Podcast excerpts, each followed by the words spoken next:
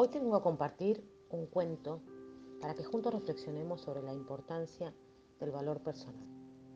Se llama Eres una joya única. Vengo maestro porque me siento tan poca cosa que no tengo fuerzas para hacer nada. Me dicen que no sirvo, que no hago nada bien, que soy torpe y bastante tonto. ¿Cómo puedo mejorar? ¿Qué puedo hacer para que me valoren más?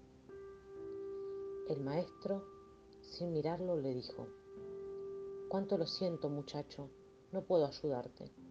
Debo resolver primero mi propio problema. Quizás después.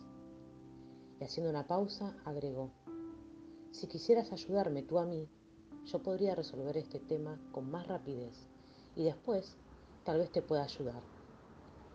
Eh, encantado, maestro, titubeó el joven, pero sintió que otra vez era desvalorizado y sus necesidades postergadas. Bien, asintió el maestro. Se quitó un anillo que llevaba en el dedo pequeño de la mano izquierda y dándoselo al muchacho agregó, Toma el caballo que está allí afuera y cabalga hasta el mercado. Debo vender este anillo porque tengo que pagar una deuda. Es necesario que obtengas por él la mayor suma posible, pero no aceptes menos de una moneda de oro. Vete ya y regresa con esa moneda lo más rápido que puedas.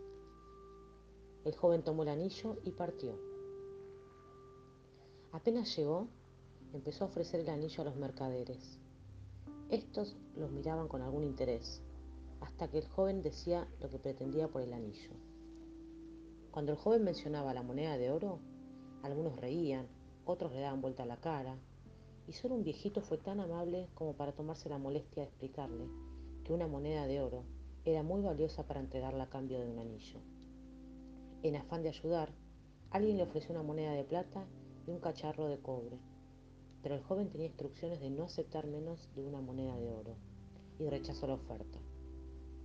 Después de ofrecer su joya a toda persona que se cruzaba en el mercado, más de 100 personas, y abatido por su fracaso, montó su caballo y regresó.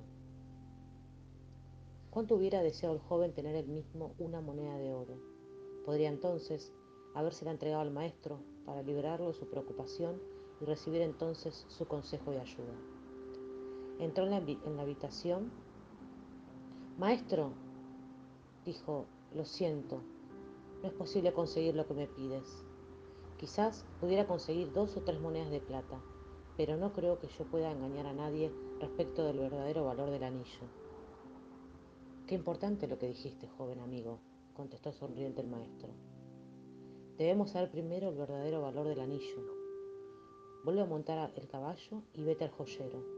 ¿Quién mejor que él para saberlo, no? Dile que quisieras vender el anillo y pregúntale cuánto te da por él. Pero no importa lo que te ofrezca, no se lo vendas. Vuelve aquí con mi anillo.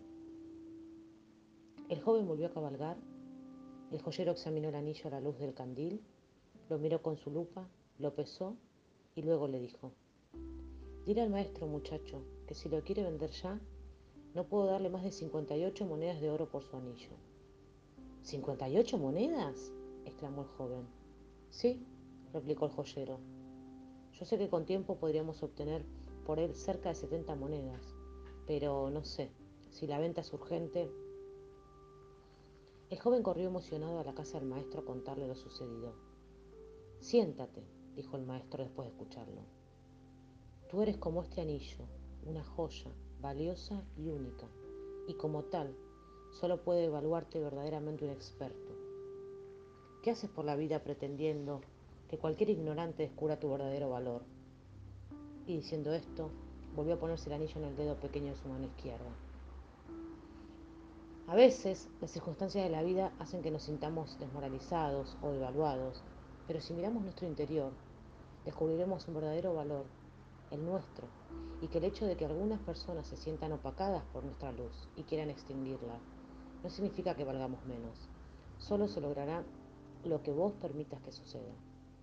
Una ofensa es como un regalo. De vos depende aceptarlo o rechazarlo, simplemente diciendo, tú podrás pensar de mí de esa manera, yo no pienso así de mí mismo. Vos decidís si te tomas la copa que te ofrecen con veneno y envenenarte o suavemente rechazarla y no contaminarte. Uno no puede evitar que los pájaros vuelen sobre su cabeza, pero sí que hagan nido en ella. El autor es anónimo, pero me pareció un gran cuento para recordar quién decide cuánto valemos y cómo lo podemos definir. Que tengas una hermosa semana y me encantaría escuchar tu, tu opinión al respecto. Me puedes escribir en, por Instagram. Me encontrás en arroba Selina Cosimano. Nos vemos pronto.